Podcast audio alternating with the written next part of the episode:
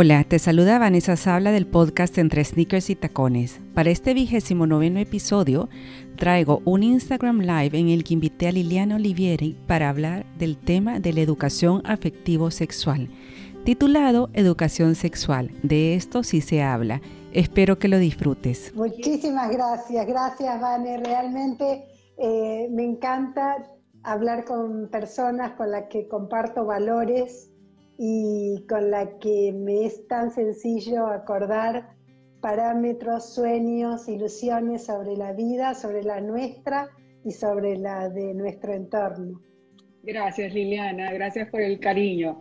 Pues bueno, para comenzar ya y aprovecharte lo más que podamos durante esta hora, quiero que tú te presentes y que nos contes cómo es que tú, Liliana Olivieri, nos vas a hablar hoy de este tema tan importante que es la educación sexual. Bueno, te podría contar muchísimas cosas. Lo primero que te voy a contar eh, es, que soy mamá de 11. Entonces, he atravesado 11 veces en mi hogar este reto, este desafío tan enorme que significa hacer educación sexual y además hacer educación sexual sin haber tenido la experiencia. O sea, mis oídos no han sido entrenados para escuchar de mis padres absolutamente nada sobre educación sexual, después si quieres te cuento. Y la verdad es que también tenía muchos mandatos de casa, de esto no se habla, ¿no? Por eso me encantó tu título, de esto sí se habla, que he podido revertir. Bueno, soy psicóloga argentina, eh, máster en educación familiar, máster en terapias de tercera generación, especialista en terapias cognitivas, eh, pero bueno, me gusta mucho también compartir la vida, así que este, reerigida mi profesión de origen son las ciencias económicas y he devenido en estudiar todas estas cosas maravillosas después del dolor, después de eh, la viudez a los 33 años, eh, siendo muy chica, atravesé por este dolor tan grande que me llevó por estos caminos de saber aprender un poco más para, para enseñarle lo bueno a, mis hijos. Y, esto que surgió como algo muy bueno para mi familia, bueno, eh, el compartirlo con los demás es natural.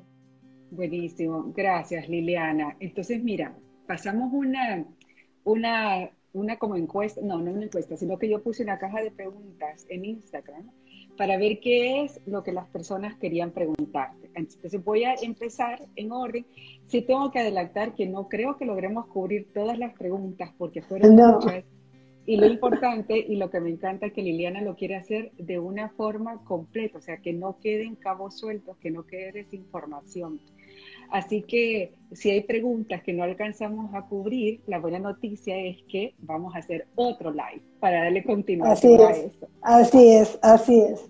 Así que bueno, ahorita vamos a comenzar con la primera. A ver, y que a lo mejor puede, parecer obvia, puede parecer que no. Entonces, ¿quiénes, Liliana, quiénes tienen que hacer educación sexual? Bueno, en principio los padres, o sea, porque, ¿sabes qué? Yo hace muchos años, 15 eh, años en realidad, que voy pregonando esto de que se atrevan. Y uso mucho la palabra atreverse, porque esto produce miedo, eh, produce mucha inhibición, produce muchas dudas. Eh, ya vamos a hablar de las dudas que les pesan a los padres. Si yo, hablando de educación sexual, estoy iniciando a mis hijos en algo de lo cual ellos no saben absolutamente nada. Es un mito y un error enorme, porque hoy quien tenga un dispositivo en sus manos sabe mucho y lo malo es eh, que sabe mucho de manera errática, porque a través de las pantallas eh, aprendemos muchas cosas. Sabes que yo venía a hacer el vivo saliendo de mi habitación por los pasillos de mi casa, mis hijos, que son eh, mis asistentes perfectos, me decían, mamá, no te olvides de contar que los adolescentes aprenden sexualidad a través de Elite. Elite. eh, Netflix. Claro, la serie de Netflix. Sí, sí, sí. Entonces ellos me decían, mamá, no te olvides de contarle a la gente que si ellos no se atreven, eh, los está formando eh, la pantalla y no de la mejor manera. Y entonces yo decía, eh, ellos me brindan mucha información con la cual yo puedo eh, hacer este abanico de posibilidades de compartirlas con tantos padres, con tantas madres, con tantos docentes, que realmente a través de las pantallas, en muchas promociones, se ve el desvío de la vida misma, o sea, aquello que nosotros no quisiéramos formar si somos bien intencionados, si los padres, si somos sanos, somos bien intencionados. Y entonces estamos dejando eh, a nuestros hijos eh, fascinados con las pantallas. Eh, una vez me dijeron, ¿qué harías si en una plaza aparece una persona y le habla a tu hijo pequeñito? Y le empieza a hablar y tu hijo pequeñito lo mira, lo mira, lo mira, lo mira y, no lo conocemos. O sea, es un desconocido que viene a hablarle a mi hijo. Bueno, a ver, ¿qué se te ocurre, Vane? ¿Qué harías si un desconocido le está hablando a tu hijo y tu hijo mira fascinado? ¿Qué harías? Primero averiguaría de qué está hablando, ¿no? Y segundo, si es algo que, lo que, que es lo que a mí me parece, pues me quedo junto a mi hijo, no lo dejará solo. Y después de haberle escuchado, le preguntaría si tiene alguna duda, algo que preguntar eso por un lado si me gusta. Si no me gusta lo que está hablando, inmediatamente retiro a mi hijo de ahí, ¿no? Claro, bueno, nosotros estamos sin darnos cuenta dejando horas a que personas desconocidas, personas que no siempre tienen las mejores intenciones, les hablen directo al corazón de nuestros hijos y a la cabecita de nuestros hijos. Directo al corazón y directo a la cabeza. O sea, que los eduquen, que los formen, que los mal eduquen y que los formen a través de las pantallas, porque ellos cambian de pantalla con una rapidez inexorable, nativos digitales, y entonces no es verdad que nosotros iniciaríamos en la sexualidad a un niñito y a una niñita eh, hablándoles de sexualidad, todo lo contrario. O sea, nuestros hijos escuchan mucho y muchas veces se hacen los desentendidos porque no entienden nada, entienden recortado. Pero hay una cosa más interesante nuestros adolescentes, que escuchan muchísimo, tampoco se puede decir que aprenden y aprenden con criterio hacia el bien y hacia la verdad. ¿Por qué? Porque el adolescente ha hecho, ha desarmado eh, el rompecabezas de toda la información y la formación que tuvo en los 10 primeros años de vida y quiere elegir por sí mismo eh, todos los parámetros más importantes para poder vivir. Quiere hacer sus propias elecciones porque el adolescente tiene un afán de independencia total y absoluto y se aleja de la figura de los padres y de lo que él piensa que han sido mandatos inexorables. Pero su eh, mentalidad, su mente, o sea, su intelecto, su voluntad, su afectividad, están en un estado absolutamente inmaduro. Por lo tanto, está formando el criterio y el sentido común.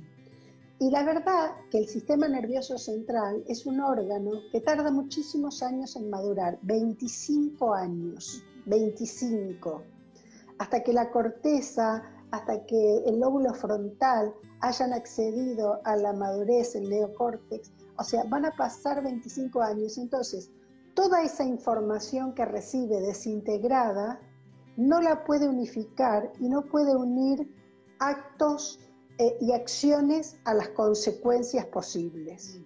Entonces, no es verdad que el adolescente a través de la pantalla pueda aprender y se pueda formar en algo, sino que tiene todos esos datos desintegrados y muchas veces tiene muchos mitos que guarda. A mí me impresiona siempre, porque he dado muchos años de educación sexual en un colegio eh, y la verdad que fue una experiencia preciosa, pero me impresiona eh, los malos entendidos que el adolescente tiene respecto a la sexualidad. Entonces, ¿por qué los padres? Primer mito desterrado, no voy a adelantar conocimientos a ningún niñito y a ninguna niñita. Todo lo contrario, mejor llegar una hora antes, un día antes que un año después, o mejor llegar un año antes que un día después y un minuto después. O sea, eh, no lleguemos tarde, por favor. Entonces, mamá o papá trabajando y lo, lo interesante es que aquí no hay que ser experto para hablar en educación sexual, siendo mamá o papá. Sí hay que tener deseos de estudiar, porque después vamos a ver que la buena educación sexual es científica, de estudiar, de ver. Y si eh, apareciera mi chiquito o mi chiquita con alguna pregunta que yo no sé contestar, como estamos en confianza total, voy a decir la verdad que no sé. Y le voy a contar, ¿sabes que la abuela, el abuelo no me han explicado mucho si esa es mi realidad? Y no tengo ese hábito. Entonces quiero cerciorarme, quiero indagar y esta tarde o mañana lo vamos a volver a ver juntos. Y lo que hay que tener, que lo vamos a decir hoy antes de cerrar, son buenas fuentes. Fuentes con las que compatibilicemos en ciencia, en prevención y en valores. Eh, porque es verdad que en educación sexual eh, nos podemos encontrar con parámetros eh, totalmente distintos, disparatados, que no van a estar en sintonía con lo que nosotros queremos para nuestros hijos. Exacto. A ver, Liliana, la siguiente pregunta. ¿Qué quiere decir integral? ¿Por qué educación sexual integral? Quisiera que Bueno, eso, eso, eso es un largo camino, un largo camino. ¿Por qué integral? Porque eh, para esos padres que decimos, eh, yo digo siempre, a mí me, da mucha ternura, me divierte mucho hablar de mi vida y hablar de mis antecedentes, ¿no? Eh, cuando yo tenía cinco años, eh, siendo muy osada, cuarta hija de hermanos muy mayores, mis padres me, llevaban en el auto, en un auto pequeñito, yo iba parada atrás y entonces tenía cinco años y, y muy osada le dije a mi padre, pa, pasábamos por un hotel alojamiento, lo que aquí en la Argentina se llama un motel, eh, esos, esos hoteles que son eh, temporarios por un rato este, y que tienen oferta sexual. Entonces pasamos por uno de esos moteles y yo le dije a mi padre, mi madre y mi padre, eh, papá, a mí ya me contaron, cinco años tenía yo, ya era intrépida de chiquita, a mí me contaron que esos hoteles no son para venir con valijas. Eh, y aquí adentro pasan cosas. Entonces mi padre, que era una persona muy mayor, porque mis hermanos me llevaban 17 y 15 años, eh, estacionó el coche al costado de la ruta eh, paró el auto y yo dije, ¿a dónde vamos? Y estábamos casi en el medio del campo. Se dio vuelta y me dio una cachetada espantosa, que me quedaron los dedos marcados. Y con eso tremendo mensaje, de esto no se habla. Entonces yo me quedé con un susto impactada y esa fue mi primera lección de educación sexual. Hasta que recibí la segunda a los 17 años a los 17, 18 años, cuando me enamoré perdidamente de quien fuera mi esposo el día que cumplí 21, y eh, mi madre me dijo, vení para acá, eh, muy seria y muy circunspecta, te voy a decir algo que no quiero que olvides en tu vida. Vos estás enamorada. Y a mí me da una vergüenza tremenda y yo dije, sí, mamá. Y entonces este, bajé la vista porque me daba vergüenza mirarla. Entonces mi madre me dijo, mírame los ojos. Y me dijo un dicho español que en ese momento entendí muy bien. Y me dijo, quiero que recuerdes esto. Pájaro que comió, voló. me habló así de la pureza. Y ahí fue mi segundo acto de educación sexual. Esas fueron las dos únicas cosas que recibí en mi vida. Una cachetada y una frase que era un refrán español. Entonces, este, imagínate con qué experiencia. Claro, yo cuando eh, como psicóloga empiezo a estudiar todo esto para volcarlo en mis hijos y para volcarlo en los demás, obviamente que sentí exactamente lo mismo que sienten muchos padres y muchas madres. Miedo, incertidumbre, no lo voy a poder hacer, no lo voy a saber hacer, me va a salir horrible. Pero lo primero que tenemos que hacer es entender, por eso vamos camino a lo integral, que siempre estamos haciendo educación sexual. Cuando una madre se acaricia, siempre estamos haciendo educación sexual. Eh, cuando una madre se acaricia la panza y está embarazada, la barriga, eh, cuando espera ese bebé con tanta ilusión, allí está haciendo educación sexual porque está eh, dando líneas afectivas. Cuando una madre sueña con adoptar un bebé, allí empieza a hacer educación sexual porque se empieza a unir con ese bebé que va a llegar a su hogar. Eh, cuando una madre está amamantando, el acto de amamantar es un acto sexual. ¿Por qué? Porque la sexualidad es una manera de ser, es una manera de ser varón, de ser mujer, es una manera de vivir, es una manera de manifestar, es una manera de, explayarse. La sexualidad nos atraviesa.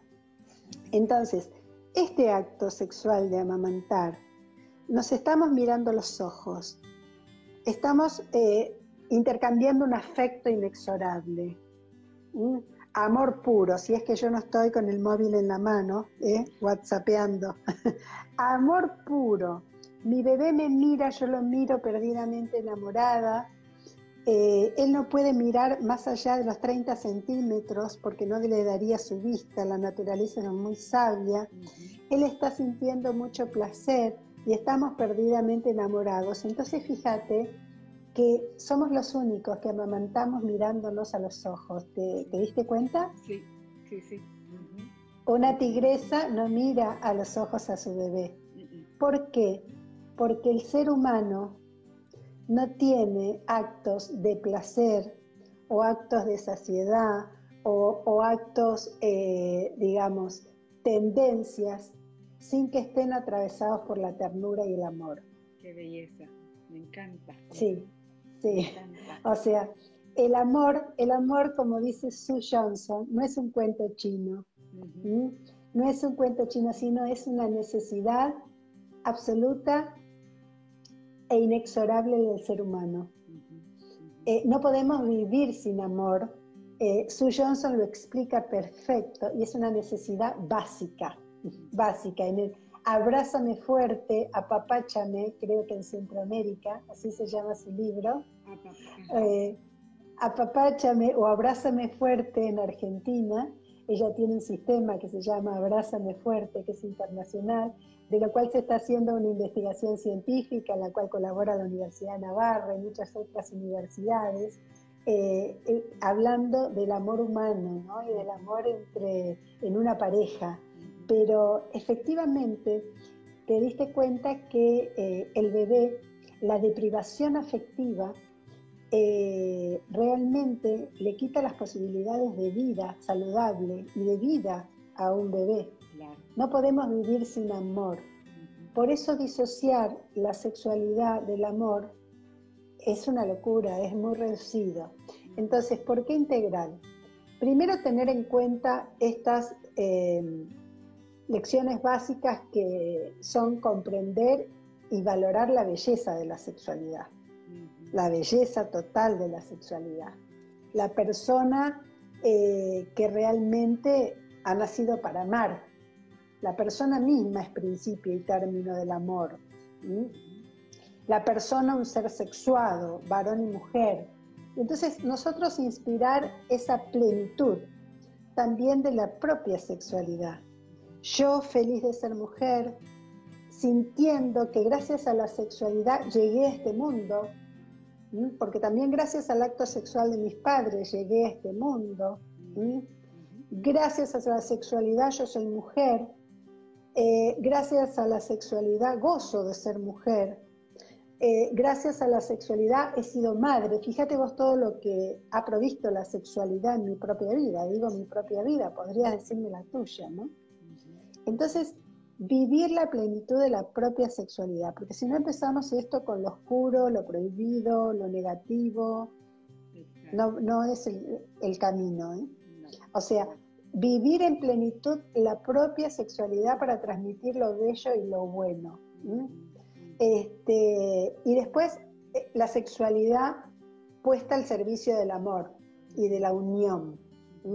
Porque si nosotros decimos, a ver, la sexualidad es unitiva, gozosa, es procreativa, o sea, ¿cuántas cosas podríamos decir que colaboran con el camino de la perfección y el camino de la creación. Sea, la, sexualidad engrandece el amor. Entonces, ¿por qué integral? Porque no puede ser biologicista, o sea, no somos nada más que un cuerpo, sería reducido y ofensivo pensar que somos un cuerpo.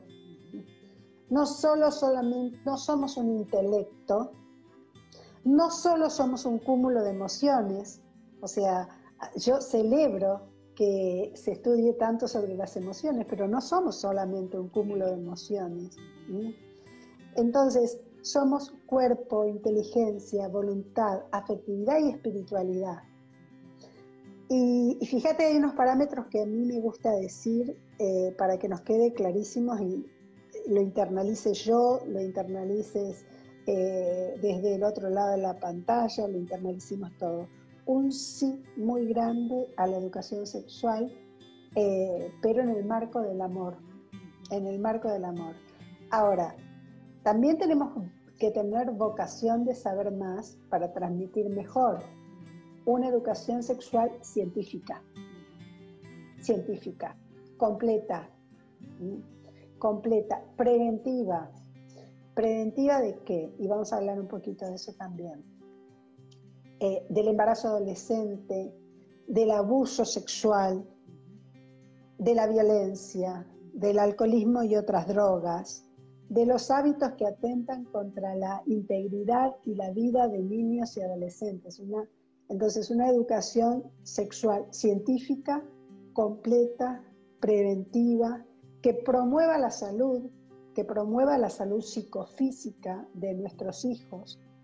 Prudente, porque también estamos llamados a la prudencia. Eh, recuerdo siempre que eh, una mamá levantó la mano en un colegio en Uruguay y me dijo, a mí me gustaría que hubieras incorporado en tus libros eh, porque eso no te conté, que escribimos unos libros de educación sexual que para mí son eh, como mis, mis, otros hijos, Aprender a Amar, que es, es de, las obras más vendidas y más expandidas en Latinoamérica, en toda el habla hispana.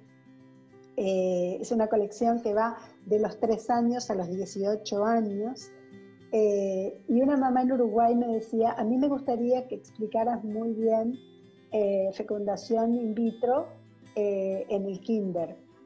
Y la verdad es que, o sea, también tenemos que tener la, la prudencia de que por supuesto que explicaremos muchas cosas que nos preguntan nuestros hijos y no vamos a negar nada de lo que pregunten nuestros hijos. Pero la educación sexual tiene que estar adaptada a las edades porque vamos a educar progresivamente, por goteo y a tiempo. Liliana, aquí viene la siguiente pregunta, que creo que esta de la del premio mayor es la que más se repetía. ¿Desde qué edad tenemos que empezar a educar sexualmente a nuestros hijos? Y te la voy a unir con otra que también se repitió bastante. ¿Qué tanto detalle se tiene que dar? Porque es algo que a uno como mamá o como papá lo puede asustar, ¿no? La, primera vez, o bueno, indistintamente las veces que te toque hacerlo con tus hijos, pero ¿desde qué edad y qué tanto tenés que decir? Eh, tal cual, a ver, ¿desde qué edad? Como he dicho antes, si uno no, si la boca y la lengua no emanan frases de educación sexual, el cuerpo y nuestros gestos sí siempre estamos haciendo educación sexual. O sea que si nosotros vemos que nuestro niñito se está bañando y tiene dos años y se descubre los genitales y se toca y nosotros decimos, pero no, no hagas eso, cochino y demás, estamos haciendo educación sexual. Eh, entonces, siempre estamos haciendo educación sexual. Cuando yo saludo a papá con un beso y le digo, qué lindo que viniste y le muestro allí eh, una pequeña muestra de afecto, estoy haciendo educación sexual, estoy haciendo educación para vivir en pareja, para vivir de a dos. Este, cuando yo digo en la adolescencia, ¿te diste cuenta lo que le pasó a la vecina? Estoy haciendo educación sexual, si critico a alguien por su conducta. O sea, entonces, siempre estamos haciendo educación sexual, por lo tanto es mejor que no omitamos la educación sexual explícita. Entonces, si nosotros decimos, a ver, vamos a hablar, vamos a hablar de educación sexual desde que el niño habla. Y un niño habla a los dos años, a los tres años. Y voy con artillería pesada. Es mejor que yo, por gotas, por perlas y eh, sistemática y progresivamente, me haya habituado a hablar de educación sexual, porque antes de que mi hijito se vaya al colegio o al club, voy a tener que hacer prevención de abuso. Antes de los tres años. Increíble. Y entonces, claro, pero es que es necesario, preventivo y, promotor de la salud. Y es fortalecer a nuestros hijos.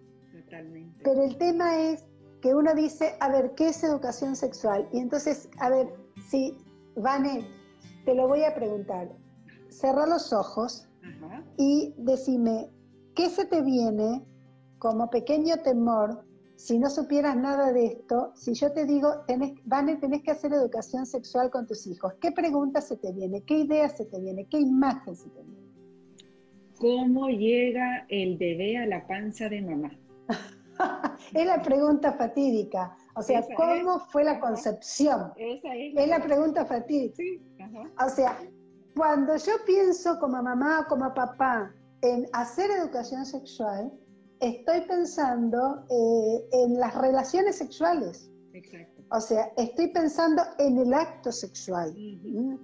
Eh, y eso no es hacer educación sexual, es una de las tantas preguntas de educación sexual. ¿Mm? Que además te, te comento que como todo en educación sexual se puede contestar delicadamente. ¿Mm? Ya, espero que lleguemos a poder contestar eso.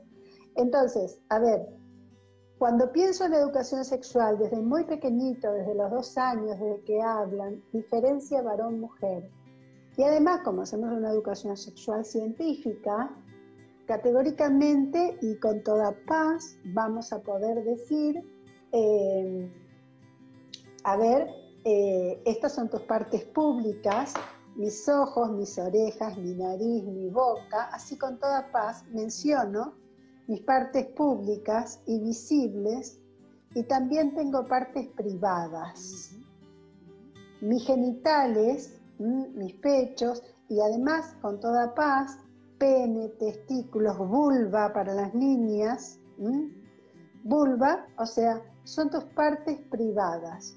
Y entonces, eh, al nombrar las partes, primero le, doy esa entidad de respeto que tiene cualquier parte de nuestro cuerpo ni más ni menos, pero entonces voy a hacer una pequeña clasificación.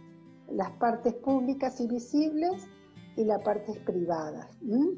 Entonces, ¿por qué? Porque empiezo a instalar la idea de que en, las partes privadas tu cuerpo es tuyo y de nadie más, nadie lo puede tocar, nadie lo puede ver, nadie te puede mostrar, ni siquiera tu compañerito. A veces, muchas veces, la pregunta repetida en kinder, en jardín, en, en, pre, eh, en preprimaria, eh, es eh, el niñito del lado le quiso dar un beso a mi niñita o quiso entrar al baño. Y entonces estamos hablando como fantasiosamente de abusados y abusadores. ¿Y cuántos años tenían los abusados y los abusadores?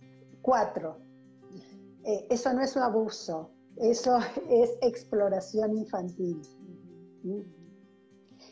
Otra cosa importante, importantísima, es que tenemos que tener en cuenta que todas las inquietudes y todas las preguntas que tengan nuestros chiquitos, nuestros niñitos, las hacen de acuerdo a su edad y su tamaño. Tenemos que aprender a salir de la educación adultocéntrica y bajar a los tres años y que cuando me está preguntando mamá, ¿de dónde vienen los bebés? Y yo ahí pienso en relaciones sexuales. No, no, la respuesta es los bebés no vienen de ninguna parte, se forman adentro de la panza de mamá. Y posiblemente allí se quede tranquilo y mi chiquito de tres años se vaya porque ya le contesté. Pero, ¿Qué estoy inspirando? Estoy inspirando confianza y le estoy dejando un mensaje claro. De esto sí se habla, de esto se habla en casa, me podés preguntar lo que quieras y estoy aquí para contestarte lo que sea. Y si no sé, estoy para indagar, pero aquí estoy. Entonces damos esos mensajes clarísimos. Buenísimo. Liliana, eh, durante muchos años se ha escuchado como una recomendación que es conveniente que papá hable con sus hijos varones y que mamá sea la que hable con sus mujeres. Yo te quiero preguntar, ¿es eso así? O sea, ¿cuál es tu opinión respecto a esto? Porque muchas veces puede ser que papá o mamá no estén en el hogar. Entonces, eh, ¿cómo se maneja esto? Y además, este, que no solo que no estén, sino que eh, no tengan los atributos comunicacionales, no tengan la, capacidad para, para, explicar, para preguntar, o no tengan simplemente la vocación. Eh, es, es, muy gracioso porque aquí eh, mi marido tiene como un precepto, que lo haga yo porque sé más y me gusta hablar del tema. Entonces, yo cuando quiero que él participe y hable y explique y se comunique, inmediatamente lo miro y hago unos gestos y él exactamente ante eso se va del ambiente, desaparece de la faz de la tierra y no vendrá por una hora, dos horas, hasta que nos olvidemos del tema. Desaparece. Entonces, a ver, mamá, papá o la abuela, ¿quién? El que pueda, el que esté más apto y el que tenga la valentía de enfrentar esas situaciones, el que tenga, y por supuesto todos, mamá, papá, la abuela, con vocación de aprender, porque todos podemos hacerlo, por esta cosa de que no hay que ser experto. Una cosa más es que hay que aprovechar muchísimo, muchísimo a explicarlo todo, inclusive las preguntas más difíciles, antes de que aparezcan las hormonas antes del desarrollo puberal, es muy importante explicar qué son las relaciones sexuales. Liliana, mira, fíjate que me acabas de conectar con la siguiente pregunta, que era justo esa. ¿Cuál es la diferencia entre la educación sexual infantil y la educación sexual que le vas a dar a un adolescente? Porque hay muchísima diferencia, ¿no? Sí, sí, sí. Primero que, eh, claro, en el, en el bulbo popular, nosotros en la infancia nos dedicamos eh, a lo importante, que es promover la salud, hacer prevención, generar confianza, estrechar el lazo madres, padres e hijos. Eh, en la infancia hacemos lo importante, sembramos y además sembramos sobre terreno seguro eh, estamos sembrando cuando somos todos, todo para ellos. Somos el sol, la luna y las estrellas. O sea, los somos, somos los superhéroes, somos maravillosos. Entonces, ¿quién está explicando lo bello de la concepción, lo bueno del amor, lo bueno de la concepción? Le está explicando mamá que me enamora, papá que me enamora. Y entonces estoy explicando porque así te concebimos, mamá y papá se aman y pueden unir sus cuerpos. Y entonces ellos me están escuchando sin eh, los atributos que generan las hormonas, que es el alejamiento de las figuras de mamá y papá. Ya mamá y papá no lo saben todo, entonces no los miro con admiración, con el respeto que los miraba antes de los 10 años. Y luego, entonces ya no me van a respetar tanto, hay un interés enorme en un instinto gregario que los lleva hacia sus pares y que sean los pares los que expliquen, no mamá y papá, que en algunos casos piensan que mamá y papá no saben nada. Eh, no está esa cosa de picardía que tiene lo sexual, que da risa, que eh, se empieza a entremezclar eh, con las dobles intenciones y demás que le aportan con el súper interés que tienen en la sexualidad, en la pubertad. Entonces hay que llegar antes porque en la infancia hacemos lo importante. En la adolescencia hacemos lo urgente, porque entonces ahí como que nos apremia, a ver, lo urgente. Eh, que mi hijo no cometa ningún error, que mi hijo no se incline por eh, la promiscuidad, que mi hija no eh, caiga en una situación que la pueda poner en peligro de un embarazo adolescente, que mi hija no se alcoholice, que mi hija no se drogue, que mi hija, o sea, ya nos agarra la urgencia. Pero si no están hechas las cosas eh, en la infancia, nos va a costar todo muchísimo más. No es que no vamos a poder, pero todo nos va a costar más.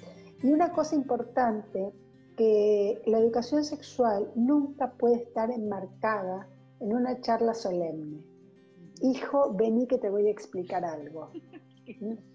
nunca. te reís así porque no la tenés adentro de una charla solemne, pero te puedo asegurar que muchos la tienen. A mí me pasó cuando yo, era, yo era joven, o sea, te entiendo lo que me estás diciendo, yo por eso dije, no, con mis hijas nunca va a ser así. Eh, entonces, te entiendo súper bien lo que me está pero, pero cuesta, o sea, no es fácil, ¿no? Comprendo que Exacto. no es fácil. Exacto, yo digo siempre, a ver, las madres eh, que tienen coche, los padres que llevan en coche a sus hijas, a ver, eh, a sus hijos, eh, primero que es lindísimo, porque uno escucha todo lo que vienen hablando atrás con sus amigos, con sus hermanos, es lindísimo llevar y traer, ¿no?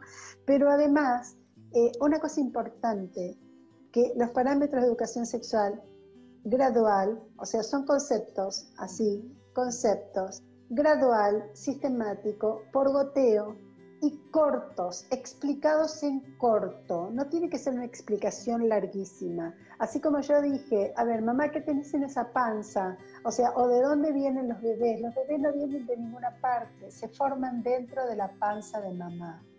Y entonces, no, pero a ver, quiero, quiero ver, a ver, a ver, ¿y cómo nace un bebé? Porque primero dicen cómo llegó, pero no están queriendo saber sobre las relaciones sexuales, sino simplemente qué tiene.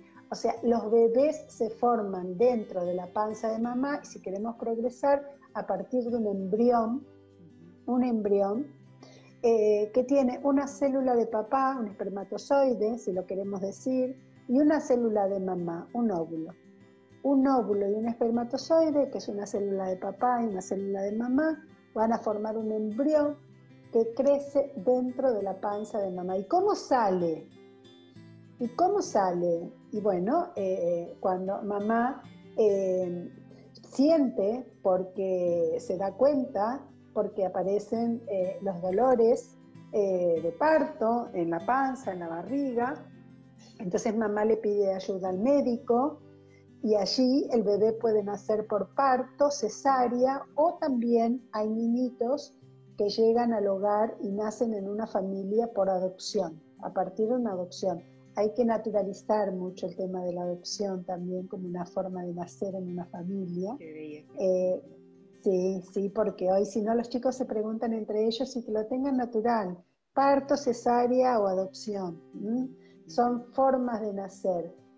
Y después sí que tenemos, a veces los padres les gusta saber esto, o sea, ¿hay vencimientos? Sí, hay vencimientos. Por ejemplo, nosotros hemos hecho con Ediciones Logos una encuesta a muchísimos jóvenes, muchísimos jóvenes de Latinoamérica, y en esa encuesta eh, nos han contestado que la mayoría eh, se, entera del origen de la vida, de la concepción, alrededor de los nueve años.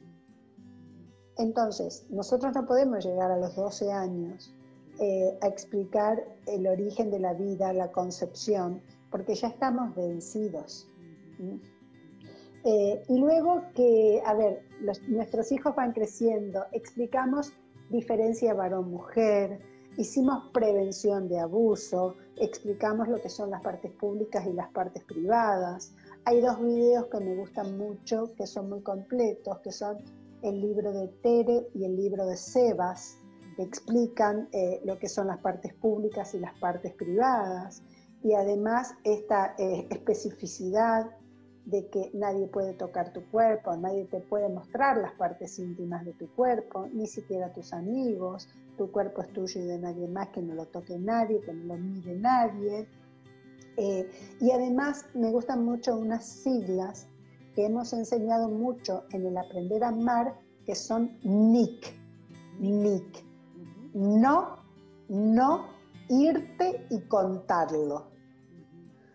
Porque el abuso se termina cuando lo cuentas. Exacto, cuando no es secreto, ¿no? Exactamente. Y entonces además habrá que enseñarle a diferenciar los secretos que sí se pueden guardar y los que no se pueden guardar nunca. ¿Qué secreto se puede guardar? Si estamos eh, esperando algo grato, como por ejemplo, vamos a festejar el cumpleaños de mamá y le queremos dar una sorpresa. O este es el regalo que compramos para tu hermanita y no se lo vamos a mostrar hasta el día del cumpleaños. Pero eh, el, resto no secretos, no guardamos secretos. Entonces, eh, hay que enseñar que aquel secreto que me hace daño o aquella persona que me pide que guarde un secreto que me hizo daño, que me hizo sentir mal, porque también es muy complejo, pero no quiero eh, enraizar en lo complejo, sino quiero enraizar en lo maravilloso de la educación sexual, en, ese, en esa posibilidad de confianza que nos producen nuestros hijos, ¿no? O sea, de confianza, de intimidad. Es una oportunidad única. Fíjate que el Papa dice, es una oportunidad única de la cual los padres no pueden lavarse las manos. Sí, sí. Es nuestra eh, responsabilidad, pero aparte yo te diría que es una responsabilidad gozosa, porque es un tema tan trascendente que es el amor y la vida, ¿no? Que te permite generar unos vínculos tan especiales con tus hijos, siempre y cuando nos atrevamos a hacerlo, ¿verdad? Eh, que vale totalmente la pena. Es decir, ¿qué mejor que explicarle tú a tus hijos que son fruto de tu amor con tu esposo, ¿no? Esto. Entonces, a mí me parece un tema espectacular sí, sí nos cuesta a todos, o sea, nos cuesta, no es que no cueste. Nos cuesta, nos cuesta. Espectacular, ¿no? Eh, le voy a agradecer a Anita que dice, amamos aprender a amar. Eh, gracias Anita. Eh, y aquí hay una pregunta de Ela que dicen, ¿qué pasa cuando ellos no preguntan? Bueno, hay niños que no preguntan jamás, por eso también que es un mito el hecho de contestarle a los niños que nos preguntan, contestar cuando preguntan. ¿Por qué? Porque hay niños que no van a preguntar nunca. Entonces a esos no podemos dejarlos sin las explicaciones. Eh, entonces, eh, cuando nos empiezan a escuchar, cuando empezamos a hablar, cuando empezamos a dialogar, por eso digo, a ver, si tenemos un coche, por favor, animémonos a explicar, o sea, en corto, vamos explicando puntual y progresivamente, de esa manera cargado de valores, porque además eso es lo lindo, que los padres podemos dar explicaciones cargadas de valores. Eh, y además a veces no solo hay niñitos que no preguntan, sino que hay niñitos que cuando yo le estoy explicando se tapan los oídos. No, no quiero escuchar, porque les da vergüenza. Y entonces ahí nosotros decimos, bueno, a mí también me da vergüenza. Pero la verdad es que no nos podemos perder esto. Entonces, respiramos hondo, perdemos la vergüenza y vamos con las explicaciones. Aquí hay otra pregunta, Liliana. Dice, ¿cómo se comienza a hablar con un adolescente? Eh, bueno, si no he hablado nunca, va a ser más difícil. O sea, va a ser bastante más difícil, pero también saber, eh, con los adolescentes es muy bueno contarle eh, las propias situaciones. Mira, yo hasta ahora, si no he hablado nunca, no he podido hablar porque la verdad que me faltaron medios, me faltaron recursos y la verdad que por, ese, por eso te tengo que pedir disculpas porque me quedé con un agujerito en el alma que este, quedó como un pequeño bache, pero yo quiero aprender, o sea, quiero que lo hagamos juntos, entonces te quería explicar esto, entonces de, de, una, de un tema a un subtema, también es bueno que tengamos, em, que tengamos material. Hay una página, eh, además de los libros Aprender a Amar, hay una página que se llama jovenesoy.org, jovenesoy. O sea, la colección Aprender a Amar tiene 15 libros, un libro para cada edad, de los 3 años a los 18. En la página Jóvenes Hoy eh, vamos a encontrar muchas preguntas y respuestas para jóvenes. Y Luego, tú un libro también, ¿no? Perdóname que te interrumpa, un libro para adolescentes. Sí, sí, sí, celebrar la adolescencia, así es. Eh, luego, eh, hay una página que es preciosa para adolescentes que se llama eh, Soy Amante. Fíjate qué nombre tan provocativo. Sí, es bellísimo. soy Amante, soyamante.org, que tiene muchas, muchas cuestiones de educación sexual. Eh, entonces, vamos a poder encontrar muy buen material eh, y un material absolutamente saludable, con una mirada integral. Esto, cuerpo, inteligencia, voluntad, afectividad, espiritualidad. Eh, y luego será importante que hagamos una educación sexual respetuosa, respetuosa de la persona. De la misma manera, es importante que los colegios hagan educación sexual, porque ellos tienen los medios, los recursos, para poder ayudar a los padres y que juntos padres eh, y colegio eduquen en sintonía. Pero el colegio tiene que tener claro eh, los afanes de su población y para así educar eh, en sintonía total, haciendo educación científica y completa, ¿no? Pero también me gusta decir que esto de la educación integral es hacer educación sexual en el marco de un proyecto de vida sólido, de un proyecto de vida saludable, que nunca deje fuera a la familia y que esta educación sexual nunca esté escindida del amor, que sea una educación sexual que apunte a lo vincular, ¿no? a lo vincular. Este, yo, eh, si, si me vuelvo otra vez al tema amamantar y a la función nutricia, los padres hacemos esa función nutricia toda la vida, nutrimos a nuestros hijos. Estamos así pendientes para nutrirlos en el alimento material y en el amor, ¿no? En esa nutrición emocional que vamos haciendo para que valga la redundancia, no sean desnutridos emocionales. Eh, sí. Aquí hay otra que no quiero dejar pasar, fíjate, dice, em, cuando los padres no están juntos, es decir, separados, padres separados, las explicaciones se complican un poco más. ¿Pudieras dar tú una recomendación en este caso, Liliana? Sí, sí, o sea, la verdad es que vaya mi comprensión eh, a las madres que están solas, a los padres que están solos, al frente del criado, de la crianza de los hijos, del acompañamiento del adolescente. Eh, a mí me ha tocado también en mi viudez, o sea, yo estuve eh, cinco años viuda y, sentí ese vacío de tener que hacer muchas cosas en soledad, ¿no?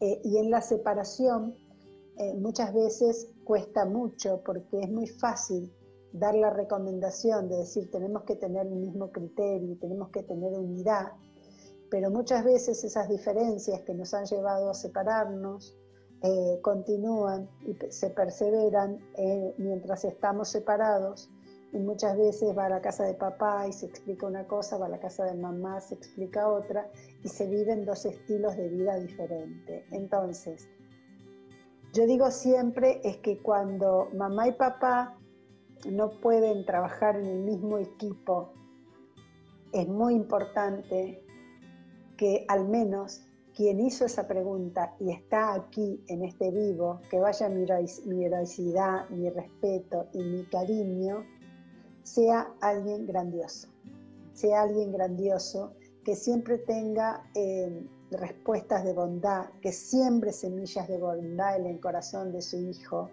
eh, y que esté dispuesta a la grandiosidad de ser superadora de esa dificultad, de que a lo mejor eh, pueda haber otro tipo de explicaciones, otro tipo de formación, otro tipo de estilo de vida, eh, y que no se puedan gestar los mismos parámetros en unidad y en sintonía, porque a lo largo de la vida los chicos se sienten muy atraídos por la grandiosidad de uno de sus padres, cuando no estamos de acuerdo, ¿no?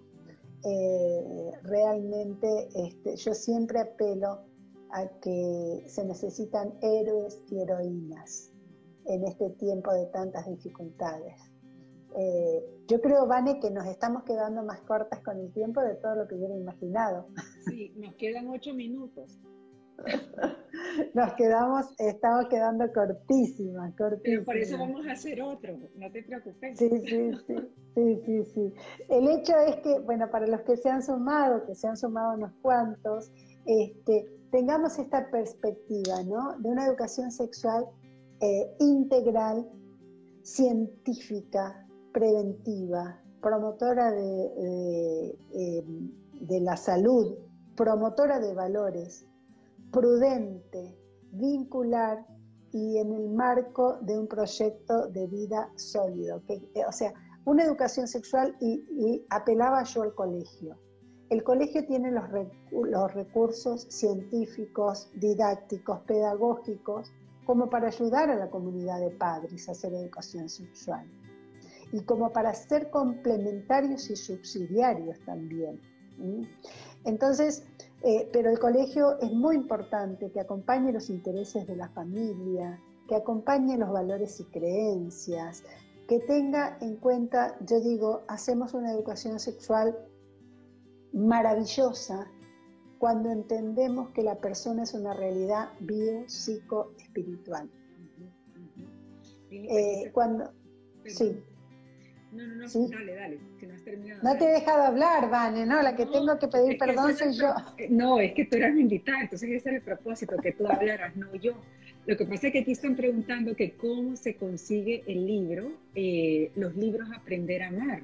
Eh, bueno, eh, allí en El Salvador hay que ver en Expreso Bibliográfico. Expreso Bibliográfico en toda Latinoamérica eh, va tomando un nombre eh, comercial en cada país. Estamos más o menos a tres minutos para cerrar. No, no sé si hay algún mensaje con el cual tú te quisieras despedir, como para cerrar este vivo, ¿qué quisieras decir a todos los padres, las madres que se han unido? Eh, cualquier cosa, Liliana.